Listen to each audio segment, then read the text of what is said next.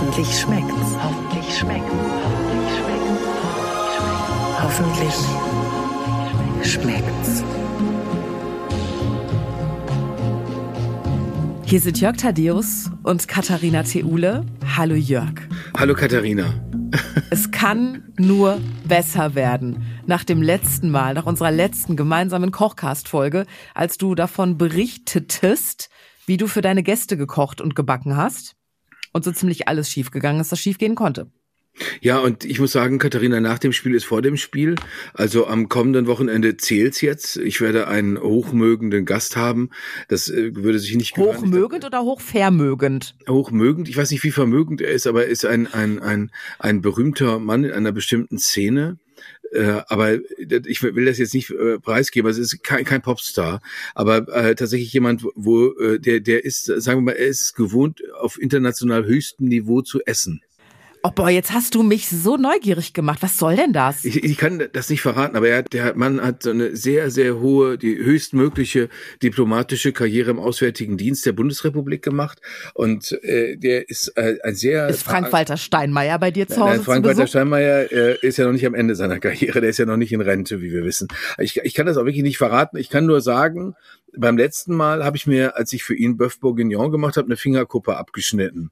Und oh. deswegen, als er kam, war das Bœuf Bourguignon nicht fertig, sondern meine Freunde haben an ihn Cracker verteilt und, und große Salatlappen. Ja. Das ist aber nicht schön. Dann hoffen wir, dass es diesmal etwas besser wird als beim letzten Mal, als du also A, eine Fingerkuppe verloren hast und B, jetzt ja beim, beim letzten Dinner wirklich alles schief gegangen ist, was schief gehen konnte. Unter anderem der Nachtisch. Du wolltest für deine Gäste eine Zitronentat machen und du sagtest, es wäre eine Fliese geworden. Die, das war eine Katastrophe. Ja, das war, kann man, kann man so sagen. Es hat mir selbst überhaupt nicht geschmeckt. Aber äh, ja, also es war eine, eine, eine, eine eine Fliese, ja. Äh, so. Äh, hart, fest. Der Geschmack spielte fast schon keine Rolle mehr, war aber auch nicht gut. Okay. Ich backe ja gerne und viel und manchmal auch ganz okay. Aber ich habe gedacht, in dem Fall, okay, sorry, aber da muss jetzt jemand dran, der sich auskennt. Und deswegen habe ich eine Frau kontaktiert, der ich sehr gerne auf Instagram folge, weil sie da so schöne Kuchen und Gebäcksachen postet. Sie macht das Ganze beruflich, sie hat es gelernt. Sie ist Konditormeisterin aus Köln und sie ist heute unser Gast und unsere Retterin im Kochcast. Theresa Knipschild, wie schön, dass du Zeit für uns hast. Hallo Theresa. Ja, hallo, ich freue mich sehr. Was für eine Ehre, bei euch äh, zu Gast zu sein. Ich, ich rief dich vor ein paar Tagen an und sagte, wir brauchen deine Hilfe. Du warst in diesem Moment äh, vor oder auf dem Weg in einen Supermarkt und dann habe ich dir von dem Problem erzählt und du sagtest, ja, kein Problem, ich kaufe direkt ein paar Zitronen. Genau, habe ich dann auch gemacht und habe mich sofort auf die Suche begeben nach dem besten Zitronentatrezept und bin ganz erstaunt, wie viele Leute die perfekte Zitronentat wahrscheinlich bereits gegessen haben. Wenn ich nämlich irgendwie neue Rezepte ausprobiere oder nochmal so ein Rezept verfeinern will, rede ich erstmal immer mit all meinen Bekannten und allen Leuten, so was ist denn das, was eine Zitronentat oder was dieser Kuchen haben muss. Und äh, da gibt es echt viele Meinungen. Zum Beispiel? Ähm, erstmal ist ja die wichtigste Frage, gebacken oder mit einem Lemon Curd. Jörg, äh, du hattest äh, das ja mit einem ähm, gebackenen, mit einer Creme gemacht, oder wie? Genau, das war ein Mürbe, das war eine Art Mürbeteigboden, der noch nicht mal ruhte, sondern der, der, der nach dem Rezept von Katharina James in der Welt einfach reingedrückt wurde in, in die Form, also den man, da, da habe ich mich gar nicht so lange mit aufgehalten. Das fand ich auch ganz gut, den habe ich dann 25 Minuten blind gebacken. Und dann kam, dann kam die Creme oben drauf, die äh, bestand aus Ei, aus äh, Maisstärke und, und, aus der eben ganzen Zitrone, die ich, äh, die ich püriert hatte. Und die hattest du vorher gekocht oder wie bist du da vorgegangen? Ja, ich glaube ja, die habe ich vorher gekocht, doch. Ja, ja, ja. Okay, weil ich mache die Zitronentat am liebsten auch mit einem Mürbeteig, blind gebacken. Also müsst ihr Mandeln da drin haben oder nicht? Das ist ja auch immer noch so eine Philosophiefrage. Ich brauche da nicht unbedingt Mandeln drin. Bei meiner Apfeltat, Apfelkuchentat, habe ich Mandeln drin. Aber beim, bei der Zitronentat würde ich jetzt, glaube ich, vom Geschmack her keine Mandeln vermissen. Ja, bin ich auch der Meinung. Jörg, was sagst du? Also jetzt, wo du die Mandeln ins Spiel gebracht hast, finde ich sie interessant. also ich weiß nicht so genau. Also es klingt gut. Okay, ähm, ich finde irgendwie, ich brauche die nicht, weil ich gerade die Kombination okay, gut, von diesem Mürbeteig rein, butterig, irgendwie ein bisschen süß, dann diesem sauren Lemon Curd und dann noch dem Baiser ganz gut finde. Also da finde ich Mandeln dann brauche ich nicht. Und ähm, Blindbacken war ja kein Problem, ne? Das hat ja alles, hat alles gut geklappt. Hat alles gut geklappt. Aber da muss ich direkt mal fragen. Das diskutierte ich just gestern noch mit meinem Mann und meinem besten Freund am Küchentisch. Da erzählte ich nämlich von deiner Zitronentat und von Jörgs Zitronenfliese. Und dann, mein Mann guckte mich etwas äh, irritiert an, als ich das, den Begriff Blindbacken verwendete. Unser bester Freund wusste zumindest, was es ist. Aber wir alle drei haben keine Ahnung, warum man Mürbeteig blind backen muss. Ich mache es auch konsequent nicht. Das ist so mein kleines Punk-Dasein. Ich denke mir immer so, es geht auch so. Aber die Konditormeisterin sagt natürlich, natürlich muss man blind backen. Warum? Gerade bei dem Rezept ist es ja wichtig, weil wir die Masse ja jetzt nicht backen, weil wir ja so ein Lemon Curd machen, also so eine Zitronencreme. Und die wird ja nicht nochmal mitgebacken. Also müssen wir ja den Mürbeteig auf jeden Fall blind backen, damit der fest ist und, und gar wird. Bei anderen Rezepten, wenn man die vielleicht auch nochmal weiterbackt, bei einem Apfelkuchen oder sowas, ist es wichtig, damit der noch ein bisschen knuspriger ist, der Mürbeteig, und dann nicht durchweicht. Aber ich habe auch schon drauf verzichtet. Aber Theresa, ich muss, ich muss, ich muss, muss da vielleicht noch dazu sagen, ich habe die Masse äh, bei niedrigerer Temperatur bei 150 Grad dann nochmal gebacken und ich glaube, das ist genau da, wo der Fehler passierte, wo ich alle Flüssigkeit rausgebacken habe, so dass das dann äh, tatsächlich zu der Kachel wurde, von der ich sprach. Und wie lange hast du die gebacken?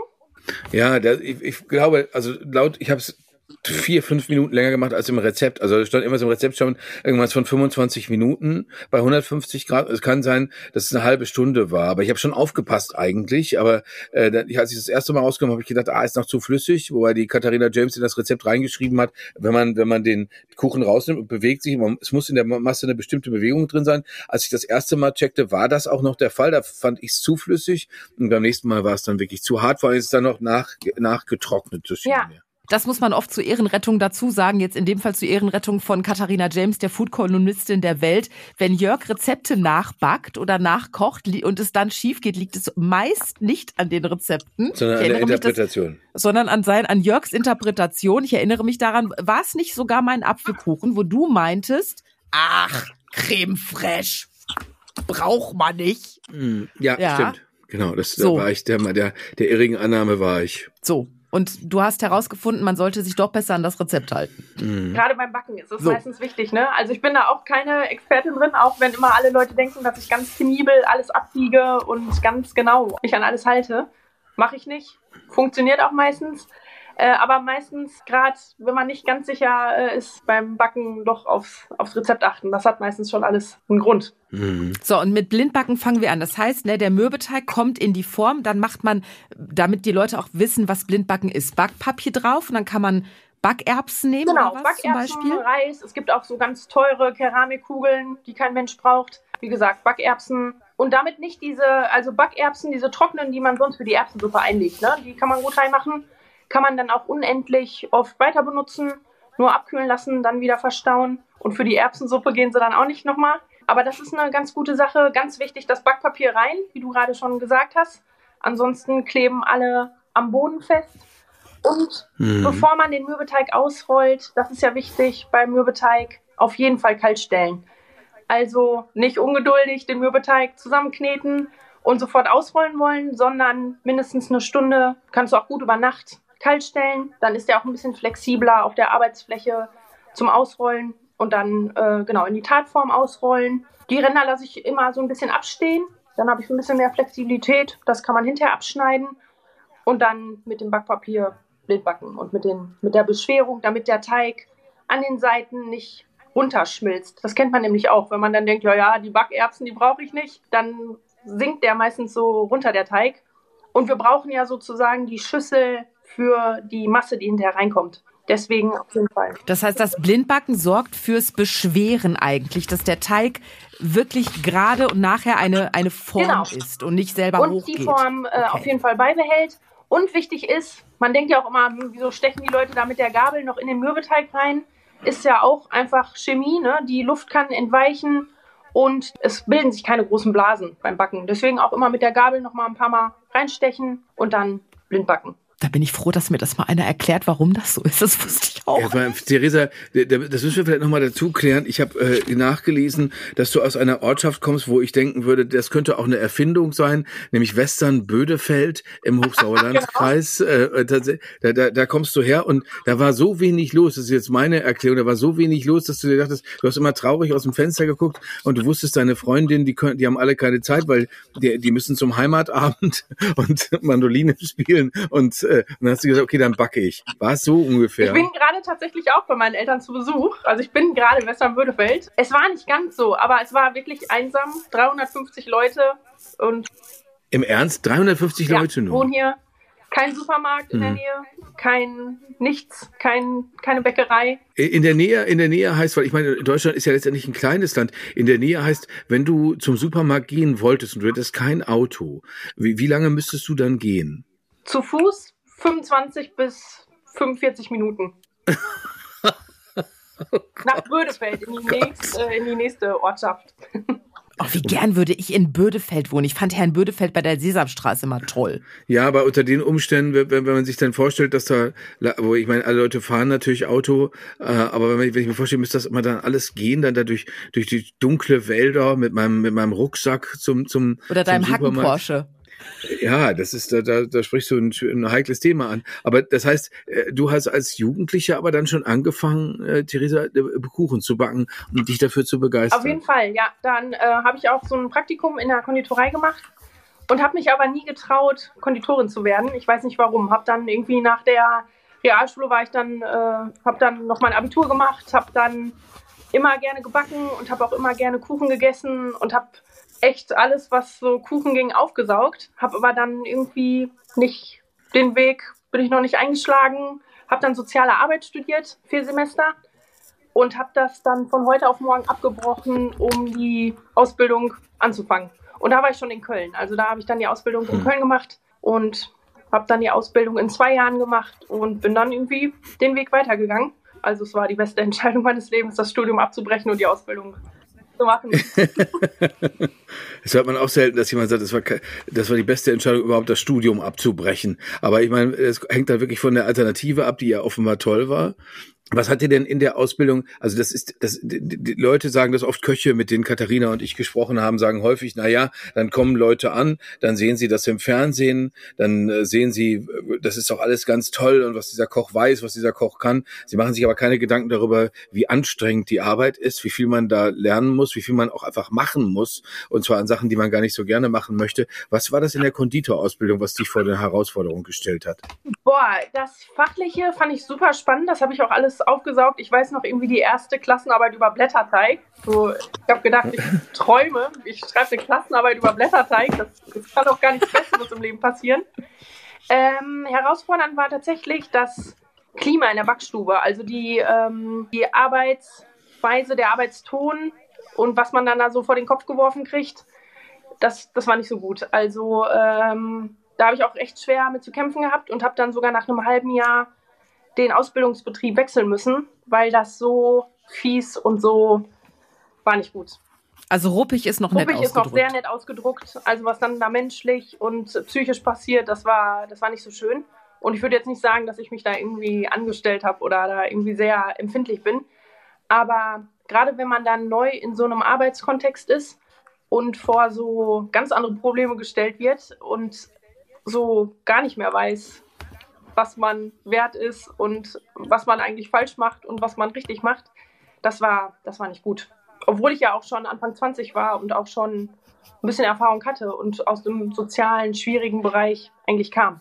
Ja, wobei das möchte man ja eigentlich nicht glauben, dass es dann in der Backstube äh, so schwierig zugeht wie bei Leuten, die in sozialen Problemen sind. Aber heißt das, dass, dass das dann bei nach deinem Wechsel auch wirklich besser wurde? Also als du dann in der nächsten Backstube dann warst, da war das anders? Ja, das war auf jeden Fall anders. Und das war auch entspannter und das hat mir dann auch geholfen, da irgendwie nochmal neu zu starten und mich da auch nochmal neu in diesem Beruf so zu, zu ordnen und mich da einzufinden. Und dann habe ich aber in der Ausbildung auch schon ganz schnell gemerkt, dass mich die Patisserie und die Restaurantküche total reizt. Also dass ich dann, als ich dann irgendwie das erste Mal, ich glaube, das war in, ich weiß gar nicht mehr genau wo, in Antwerpen oder sowas, so ein, das erste Mal so ein richtiges angerichtetes Tellerdessert gegessen habe, da hat sich dann auch nochmal eine neue Welt eröffnet und dann wollte ich unbedingt einmal in die Restaurantküche und das lernen und da einmal lernen, wie man so einen Teller Dessert anrichtet, welche Komponenten dazugehören und so. Und das habe ich dann nach der Ausbildung gemacht. Wenn jemand dich zum Kaffeekränzchen einlädt, womit kann der dich überhaupt begeistern? Boah, ich bin super anspruchslos. Also ich esse am liebsten Pudding außer, außer Plastik. aus dem Plastikschüsselchen.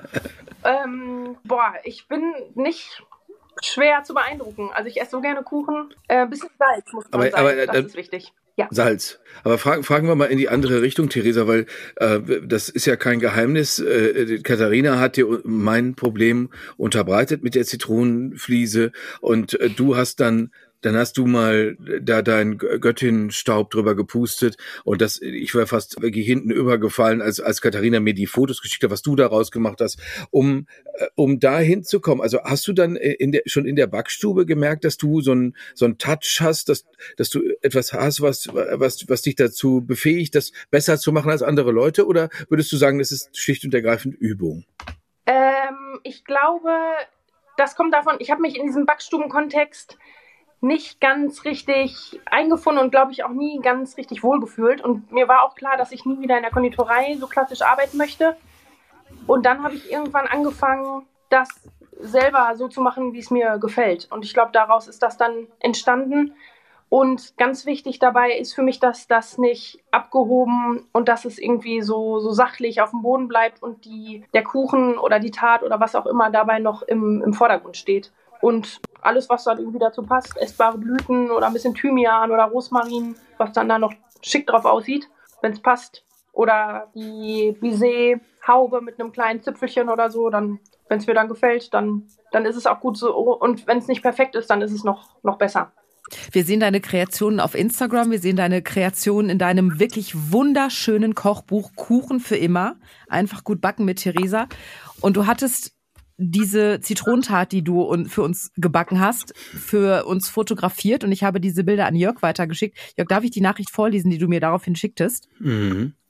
Also ich schickte dem Jörg die Bilder und Jörg schrieb, ist nicht wahr, oder? Unter diesen Bildern leide ich beinahe. Hammer. Ja, das ist einfach toll. Ich finde, das ist einfach wie Kunst. Ne? Das ist, wenn man das, wenn man das sieht, wie, wie filigran das ist. Ich habe es jetzt, jetzt leider nicht probieren können, aber man sieht schon von der Textur. Also man kann die Textur ja sehen, die deine Zitronencreme darauf hat, Theresa. Und die, das ist natürlich, das ist natürlich äh, spektakulär. Ich finde aber gerade in diesem Bereich Patisserie, alles was feine Konditorei angeht, das hat halt, das ist halt nach meiner Meinung eher Kunsthandwerk, weil wenn wenn wenn ich jetzt mich hinstelle und ich habe ein Kilo äh, Rinderfleisch aus der Schulter vor mir liegen und schneidet das in Würfelchen und macht da Gulasch draus, dann ist das auch, dann sollte man da auch nicht vorgehen wie so ein, wie, wie, wie irgend so ein, so ein Wurzelsepp. Aber, aber es ist machbar. Also es ist machbar, Würfelchen äh, aus Schweinefleisch zu schneiden. Bei der Patisserie, finde ich, sieht das ganz anders aus. Also die, die, das mit der Spritztülle, was man damit machen kann und so weiter. Das geht dir aber, Theresa, leicht von der Hand. Es misslingt nichts mehr. Oh, ich habe gestern Cookies gebacken. Für meinen Bruder wollte, der wollte noch irgendwie was haben. Mal eben so wollte ich gestern am Cookies backen, alle auf dem Blech zerlaufen. Ich kann euch nicht sagen, woran es liegt. So gemacht wie immer. Alles zerlaufen, äh, fast unbrauchbar. Also es geht auf jeden Fall noch eine Menge schief. Das landet nur dann nicht in der Öffentlichkeit. Das ist dann wahrscheinlich nicht Wir hatten äh, die zu der Zitronentat, wir sind jetzt schon beim ersten Schritt, also den Mürbeteig haben wir praktisch fertig. Also die Schale steht und jetzt muss die Fliese, die eben keine ist, noch mit Inhalt gefüllt werden. Lass uns da doch mal weitermachen. Also es geht jetzt an das Zitronige. Ja, wie gesagt, ich mache am liebsten so ein, so ein Lemon Curd. Das ist ja so eine ganz cremige, zitronige, säurehaltige Creme, die von der Konsistenz irgendwie unschlagbar ist. Und da geht es so ein bisschen um Temperatur. Also da muss man sich doch ein bisschen konzentrieren, aber das ist es auf jeden Fall wert. Ihr habt das vielleicht schon mal gehört, zur Rose abziehen, diesen Begriff. Kennt ihr das? Gar nicht. Doch, ich habe den schon mal gehört, aber ich weiß nicht, was es heißt. Okay, dann gehen wir jetzt mal Schritt für Schritt durch. Also für Lemon Curd, da empfehle ich auch sowieso immer das doppelte Rezept zuzubereiten. Dann kann man es schön im Glas abfüllen und irgendwie so ein bisschen Quark oder irgendwie auf dem Brot essen mit Butter drunter. Ziemlich gut. Und ähm, Zitronensaft und Zucker werden aufgekocht und wir geben dann Eier und Eigelb dazu, beziehungsweise erhitzen das über dem Wasserbad auf 70 bis maximal 80 Grad. Und das ist auch wichtig, dass diese Temperatur eingehalten wird, weil das Ei dann gerade anfängt zu stocken. Und das ist dann diese besondere Konsistenz, die das ausmacht. Und ähm, wer sich da unsicher ist, kann das einfach wirklich geduldig über dem Wasserbad machen. Also einfach eine Schüssel über kochendem Wasser langsam erwärmen, schön auf jeden Fall auch am Boden rühren, damit es nicht Rührei gibt unten. Sieb und Schüssel schon bereitstellen, damit wir es hinterher einmal absieben können. Und dann rühren, rühren, rühren. Und zur Rose abziehen heißt, das äh, wurde früher mit einem Holzlöffel gerührt.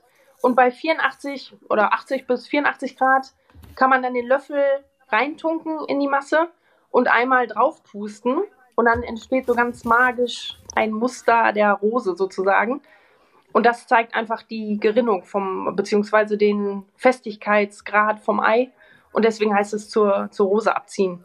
Und ist eigentlich so ein ganz gängiges Mittel. Also das wäre auch der Trick, wenn man kein Küchenthermometer zur Hand hat, mit dem man genau diese 80 Grad genau. abmessen kann.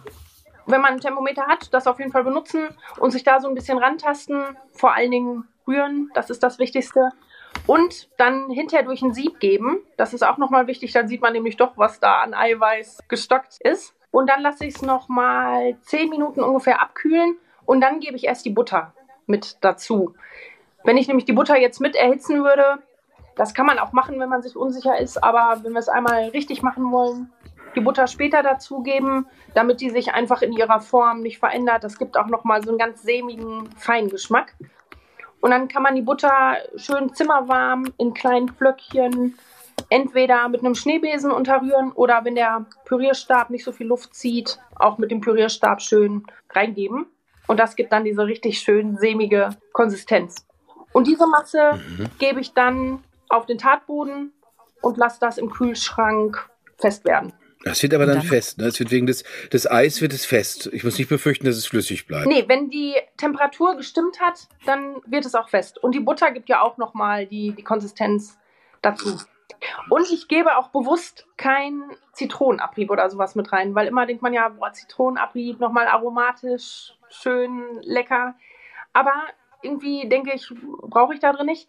Kennt ihr das? Habt ihr schon mal so eine eisige Zitronentat ge gegessen? Also, dass, die, dass man so denkt, man, man leckt über ein Stück Eisen oder so. Ich habe manchmal das Gefühl, dass das so metallisch komisch schmeckt. Ich weiß, was du meinst, ja. Und äh, da habe ich die, ich denke manchmal, vielleicht liegt es am Zitronenabrieb, habe das auch schon gesucht und äh, hinterfragt, aber habe noch keine Antwort dazu, was diesen Geschmack auslöst oder ob es die Materialien sind, mit denen man kocht und backt, ob es irgendwie der Eisenschneebesen ist, ich weiß es nicht ähm, ja, deswegen kein Zitronenabrieb mit rein, sondern so die pure Zitronensäure, die natürlich durch den hohen Zuckeranteil und auch durch die Butter noch eine ganz tolle, einen ganz tollen Geschmack gibt.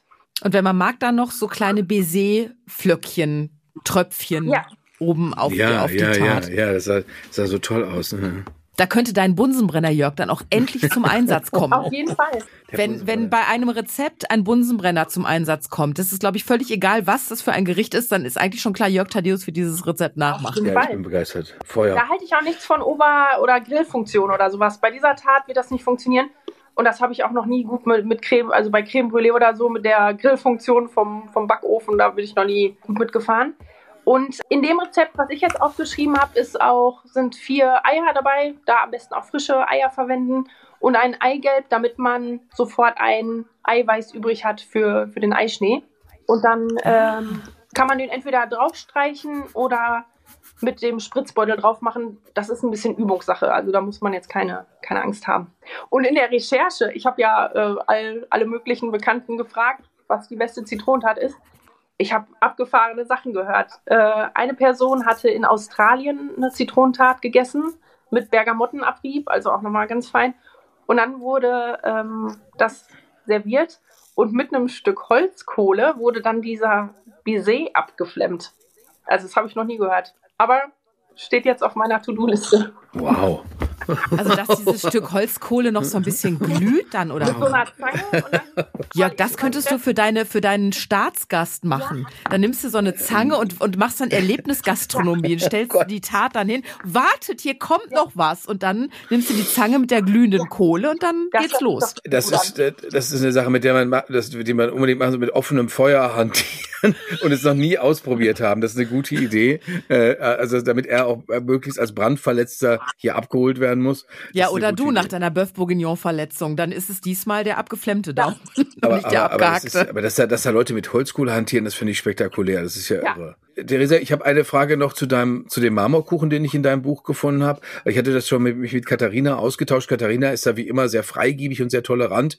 Aber ähm, der Teig, der schokoladiger, äh, also der Schokoladenanteil äh, in deinem Marmorkuchen, der kommt bei dir über den Kakao über das Kakaopulver. Ich mache das jetzt schon so, dass ich Schokolade, äh, dass ich Schokolade schmelze und die, und die dann mit dem Teig verrühre. Hältst du das für einen Fehler? Nee, kannst du auch gut machen. Kommt natürlich dann so ein bisschen auf das Verhältnis an, aber der ist ja dann bei dir wahrscheinlich auch schön saftig und auch schön schokoladig, oder nicht? Der ist sehr, der ist sehr schokoladig. Das ging mitunter, also das ging mitunter schon in den wuchtigen Bereich, möchte ich mal sagen, weil das ist, also ich, ich freue mich, Katharina und ich haben schon mal darüber gesprochen. Ich freue mich immer, wenn Gäste sagen, ach, das ist ja so schön leicht, und man so denkt, ja, wenn man wenn sich so wüsstet. die Zutaten, wenn ihr wüsstet, wenn ihr wüsstet, was die Mutti da reingemacht hat. Also äh, das ist schon, aber was spricht denn dafür, womöglich nur Kakaopulver zu nehmen? Was würde dafür sprechen? Kommt natürlich auf das Verhältnis im Rezept an. Ich finde die Konsistenz eigentlich ganz spannend, da nicht so in Richtung Brownie, Saftigkeit, mhm. Wuchtigkeit, wie du gerade gesagt hast, zu gehen. Obwohl ich den Kakaoanteil bei mir im Rezept auch sehr, sehr hoch habe und sogar ein bisschen Rübensirup mit reinmache um auch nochmal diese, diese Tiefe so ein bisschen reinzugeben. Ansonsten lasse ich mich aber auch gerne von Schokoladenstückchen und flüssiger Schokolade überzeugen. Aber Salz, auch ganz wichtig. Mm. Aber Warum ist Salz so wichtig? Das höre ich ja immer wieder, äh, dass man Salz nicht vergessen soll, auch nicht bei Süßspeisen. Warum ist das so wichtig? Weil das ja auch nochmal so ein Geschmackskatalysator ist. Ne? Also dass gerade bei Schokolade, auch bei weißer Schokolade, immer Salz dazu das kitzelt einfach nochmal jede Geschmacksnuance von der Schokolade oder vom, vom Kuchen raus. Und tatsächlich hat es auch im Hefeteig oder so, so backtechnologische Eigenschaften. Also hemmt so ein bisschen die Hefe zum mhm. Beispiel. Also wenn Salz im Rezept steht, auf jeden Fall reinmachen. Ich schreibe auch immer drei Prisen anstatt eine Prise rein. Also da kann ordentlich, kann ordentlich was rein. Wie aufregend. Jörg, diese Zitronentat machen wir nach. Das ist ja eigentlich, es ist ein perfektes Dessert. Es ist aber auch ein was fürs Kaffeekränzchen. Ja. Obwohl ich sehe es eher, eher als Dessert irgendwie. Ja, das ist also unbedingt diese Zitronentat, das ist das ist ein absoluter Kracher. Ich meine, das Problem ist, ich habe jetzt diese äh, diese Königsklasse von Theresa da vor, vor mir, also die Bilder vor mir und denk mir, oh Gott, ey, schon allein so ein Blümchen, da wird mir bricht mir schon der Schweiß aus. die würde ich normalerweise kaufen und draufdrücken. Wieso? Ist doch sieht doch schön aus. Äh, aber äh, ja, das also man muss sich da wahrscheinlich rantrauen. Theresa, dein Buch habe ich mir schon bestellt. Das heißt, ich erwarte äh, ich erwarte, dass ich Kuchen backe auf eine Weise, die sogar Katharina Theule äh, zu überraschen in der Lage ist. Das, das wäre wär ja schon mal. Fragt sich nur auf positiv oder auf negativ war. Was, was ist, also wenn, wenn ich, wenn ich davon träume, dass ich so backen kann, wie du das, oder ne, nein, das wird mir nicht gelingen, aber wenn ich, wenn ich davon träume, dass mir ein, ein äh, etwas gelingt, wie, wie, wie du es dir wünschen würdest, Theresa, also äh, was sind denn deine Träume? Also du bist ja äh, noch eine junge Frau, also was sind, was sind deine Ambitionen? Wo sagst du, das ist für mich der Olymp, da möchte ich hin, das ist für mich die Champions League, die ich gewinnen will? Boah, ich, äh, ich bin ja fachlich, ich würde mich fachlich als gar nicht so, so gut einschätzen. Ne? Ich bin ja echt, ich gehe ja nach Gefühl und nach Optik und irgendwie nach meinem Empfinden Ästhetik. Aber jetzt, äh, wo ich hin will, ich habe jetzt vor zwei Wochen, äh, ich hatte einen ganz großen Traum, den habe ich mir sogar erfüllt. Ich wollte seit zehn Jahren im, äh, im Vendôme arbeiten. Das ist ja in Bergisch Gladbach hier. Das war ja ganz lange ein Drei-Sterne-Restaurant und habe dann äh, gedacht, ich muss da jetzt einfach, äh, ich will da niemals arbeiten, ne? viel zu viel Druck und so, aber ich muss da jetzt einfach einmal reinschnuppern. Und dann habe ich eine Woche da mitgearbeitet und habe dann da in diesem, einer der besten Restaurants Deutschlands, äh, durfte nur einmal Zaungast sein und äh, mitgucken. Und das war, äh, das war spannend und da habe ich auch noch mal viel über mich gelernt und noch mal ganz andere Geschmackskombinationen und natürlich ein ganz anderes Niveau kennengelernt. Deswegen ist es jetzt gerade schwer, einen Traum zu beschreiben. Was richtig gut ist, wenn Kuchen und Sachen nachgebacken werden und Leute mir E-Mails schreiben oder irgendwie Fotos schicken und sagen, ey, das, das hat geklappt, das hat geschmeckt, das ging einfach, das ging gut. Das ist irgendwie das Beste, was passieren kann. Ne? Also da fühlt man sich so richtig beseelt. Ja. Ich würde so weit gehen, wenn mir so eine Zitronentat gelingt, dass ich deine Initialen, also TK, mir mit so einer Scherbe in die in die Stirn ritzen würde, damit alle sehen, hier wegen ja. ihr konnte ich endlich eine Zitronentat. Oder vielleicht mit Holzkohle so äh, so ein Brandmal. Einbrennen. Rein, rein, Schön. reinbrennen. Also sind äh, im sadistischen Bereich kommen da aus dem Hochsauerlandkreis die allerschönsten Anregungen, weil was, wozu das nicht alles gut ist, ne? wenn man so abgeschrieben vor sich hin ist, dass man einfach denkt, ja wow, da, da geht doch was. in, in Ketten in Western-Bödefeld. Das äh, äh, äh, wunderbar, Theresa. Aber das ist, ähm, ich kann allen Leuten nur empfehlen, dass, weil äh, Backen das ist für mich ein weiter Weg, muss ich immer sagen. Also der, der Weg zum Gulasch, der Weg zur Bolognese, der Weg äh, zu auch irgendeinem vegetarischen Großgericht, das ist immer nicht so weit. Aber Katharina, wir haben schon drüber gesprochen, zu den Sachen, die Theresa kann, zu den Sachen, die in dem Buch drin stehen, das ist für mich eine echte Reise. Und deswegen ist es natürlich umso schöner, wenn die Reise auch was wird. Aber die Reise wird was und der Auftrag auch an alle Kochkast-Hörerinnen und Hörer ist klar.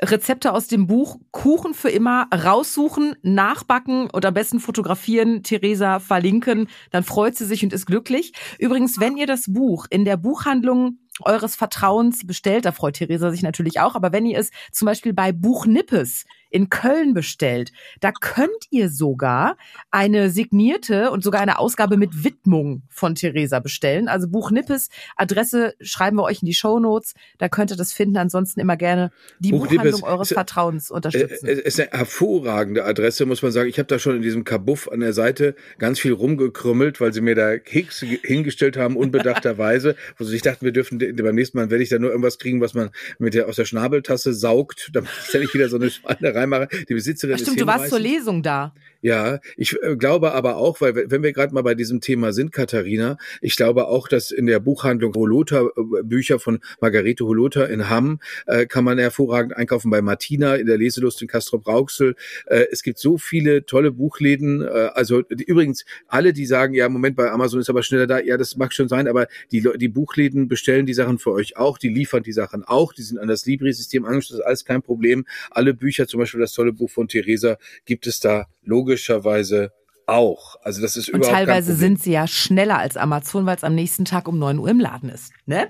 So, genau, genau. Theresa, was, was machst du? Also, äh, äh, wirst du heute noch backen? Das muss ich jetzt schon noch mal fragen, wo wir dich da in so einem Wohnzimmer sitzen sehen, wo eine Retro-Style-Schrankwand im Hintergrund zu sehen ist. Ähm, jetzt gerade bin ich ja bei meinen Eltern. Nach den versauten Cookies, jetzt gestern Abend bin ich ein bisschen frustriert, um ehrlich zu sein. Ähm, aber vielleicht noch Möhrenkuchen. Aber mal gucken, ob ich jetzt Lust habe. Manchmal, an manchen Tagen merkt man auch, das Gehirn ist falsch verknüpft. Heute macht Backen keinen Sinn. Dann sollte man auch das oder du, oder, Und du musst ja auch die, die zwei Stunden hin und zurück zum Supermarkt erstmal gegangen sein, an den anderen Menschen mit den, an den langen Schlangen von Menschen, die in Holzschuhen durchs Hochsauerland, das ist ja eine einfache ja. Gegend. Und vor allen Dingen in das dem auch. Supermarkt, wo ich dann zwei Stunden hinlaufen würde, gibt es wahrscheinlich 40 Prozent der Zutaten gar nicht. Also da muss ich erstmal in die nächste große Stadt fahren, um das alles zu besorgen. Gehen. Gehen, gehen. Gehen, bitte. Ja. Was ist, Und mit dem, was ist ähm, denn die nächste Kuste. große Stadt? Schmallenberg, Meschede, Winterberg. Alles ja. klar. Und wenn du die Zutaten dann zusammen hast, kannst du dann noch Feuerholz sammeln und den Ofen genau, anwerfen. Den, in, in der Erde. Wunderbar. Ja. So, und alle, die Inspiration brauchen, wie gesagt, besorgen sich das Buch von Theresa Kuchen für immer und schauen sich vor allen Dingen, das ist ja schon, allein das Anschauen macht ja schon Lust, ist ja wie ein, ein gemaltes Werk, diese Zitronentat, die Theresa Knipschild für uns gemacht hat, auf hoffentlich-schmeckt's.de. Wenn ihr die nachbackt, freuen auch wir uns über einen ausführlichen Bericht per oh ja, Foto, sehr. per Nachricht, per Mail, Instagram, Facebook, whatever. Jetzt klingelt es auch noch bei mir. Alles Jetzt klingelt es auch noch bei dir in diesem Sinne. Lieber Jörg, liebe Theresa, äh, es war eine Freude mit euch und ähm, gutes Backen, gutes Gelingen euch beiden. Können wir nur zurückgeben. Dankeschön, Danke. Katharina. Dankeschön, Theresa vor allen Dingen. Alles, Alles Gute. Gute für euch. Vielen Dank, dass ich zu Gast sein durfte. Hoffentlich schmeckt's.